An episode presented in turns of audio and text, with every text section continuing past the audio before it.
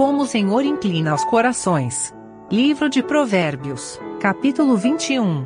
Comentário de Mário Persona. Em algumas lavouras, o agricultor, numa encosta, ele tem água lá em cima, então ele planta, acompanhando a, a linha do terreno, a, a, a curva, curva de nível né, do terreno, as curvas de nível.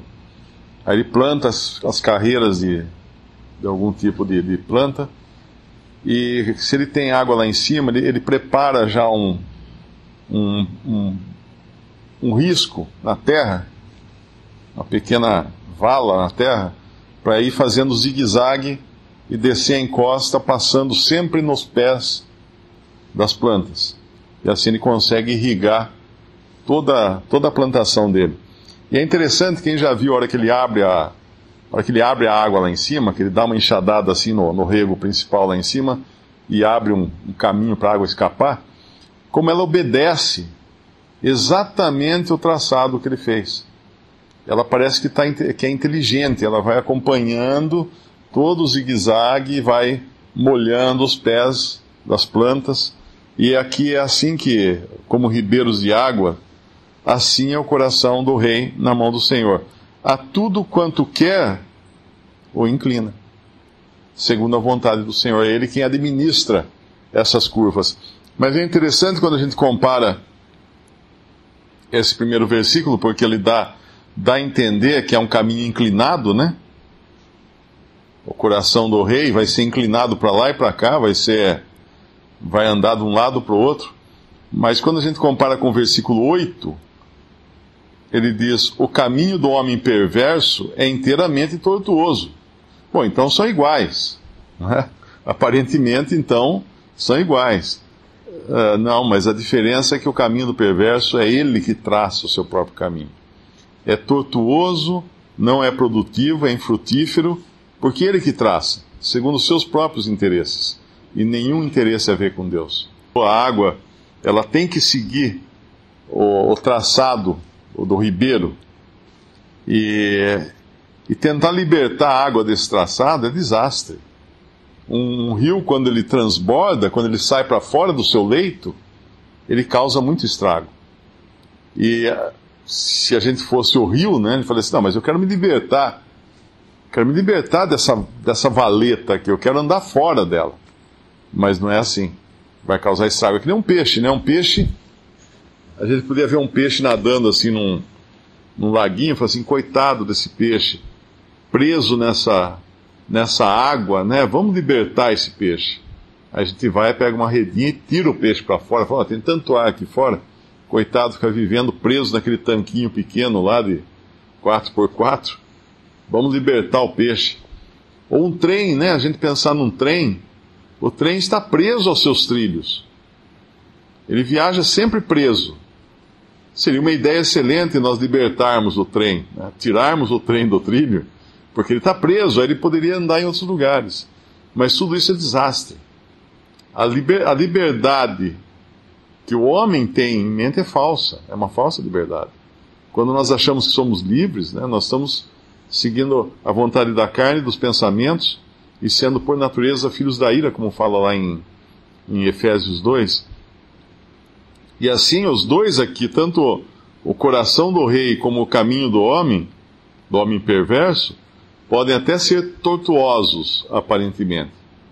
Podem, mas é um tortuoso segundo, segundo Deus, né? Se bem que termina o versículo 8 dizendo que a obra do puro é reta.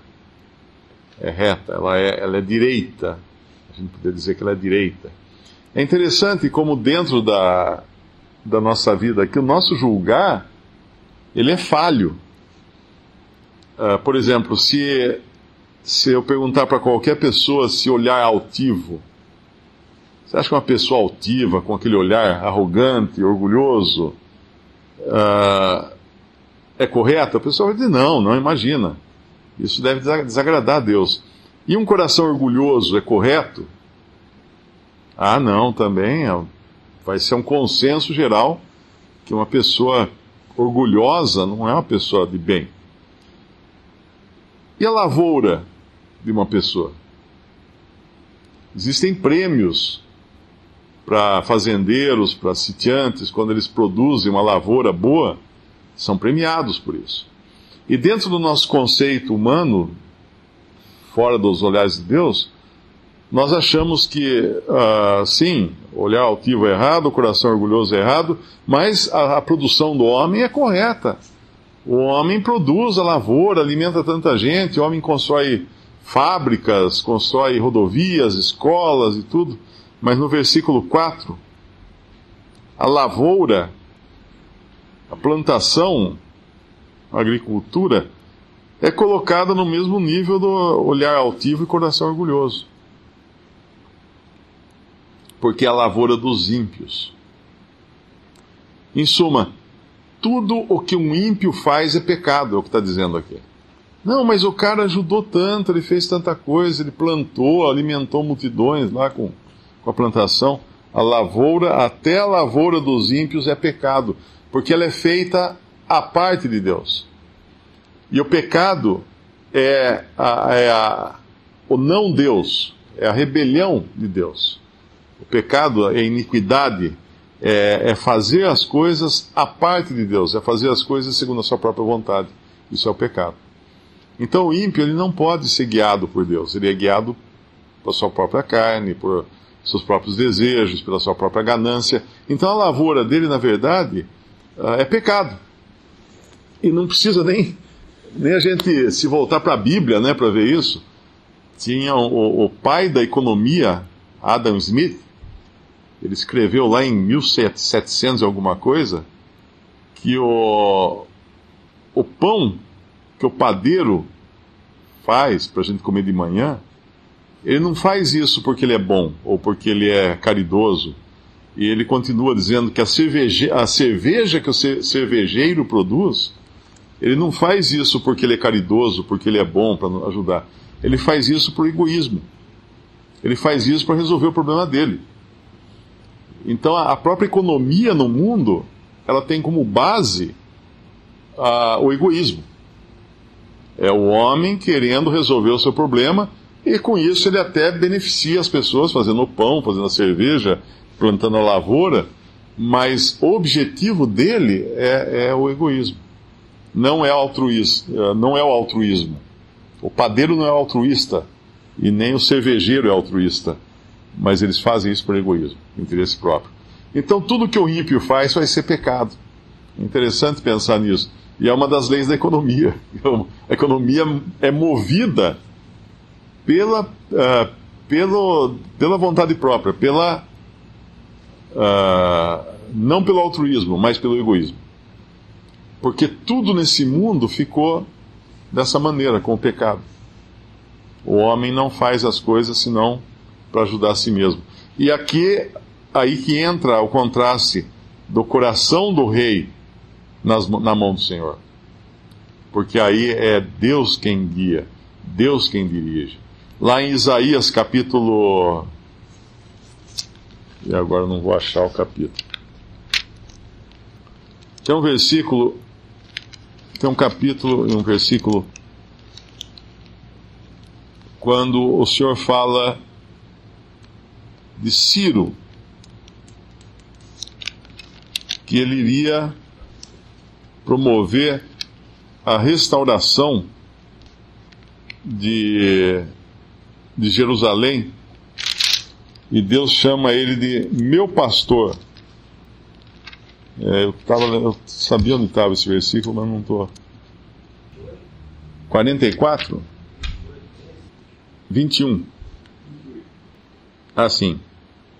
Uh, ele começa no versículo 24, assim diz o Senhor, teu redentor que te formou desde o ventre, eu sou o Senhor, que faço todas as coisas, estendo os céus, espraio a terra por mim mesmo, que desfaço os sinais dos inventores de mentiras, enlouqueço os adivinhos, faço tornar atrás os sábios, transtorno a ciência deles, sou eu quem confirma a palavra do seu servo e cumpre o conselho dos seus mensageiros, quem diz a Jerusalém, tu serás habitada, e as cidades de Judá: Sereis reedificadas, e eu levantarei as suas ruínas. Quem diz a profundeza, seca-te, e eu secarei os teus rios. Quem diz de Ciro, é meu pastor, e cumprirá tudo o que me apraz, dizendo também a Jerusalém, se edificada, e ao templo, funda-te. Na verdade, isso aqui, isso aqui foi escrito 150 anos antes de Ciro nascer. E Jeremias sabia o nome de Ciro. E Jeremias sabia que ia partir de Ciro o decreto para que lá em. Eu acho que é Neemias, não? Ou Esdras, Neemias. Uh, fosse ordenada a reconstrução de Jerusalém. Uh, se não me engano, Artaxerxes é Ciro, né? É, Neemias capítulo 2 vai, vai contar essa história da, da reconstrução de Jerusalém, de onde parte então a ordem para isso. Mas Deus que ordena os governantes, os reis, e, e determina então o coração dos reis também.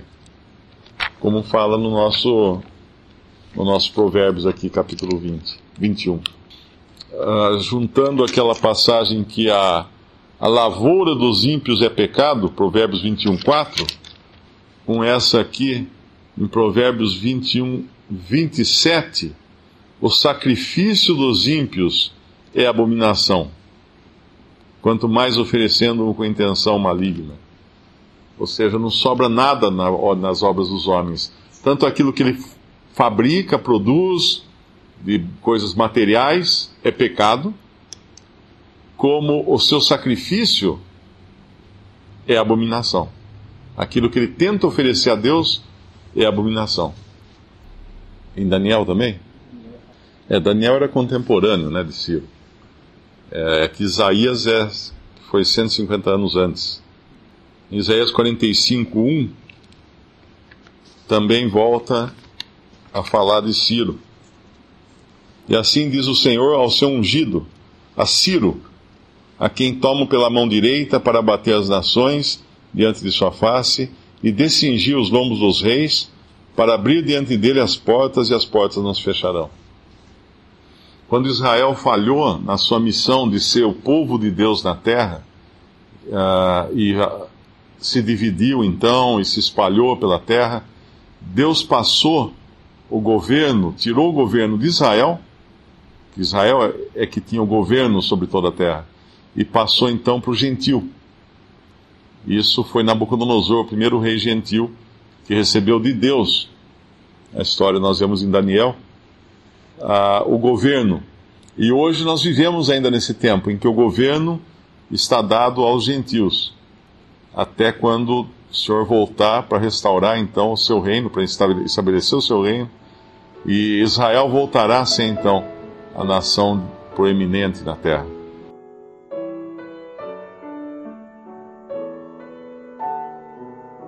Visite respondi.com.br Visite também 3minutos.net.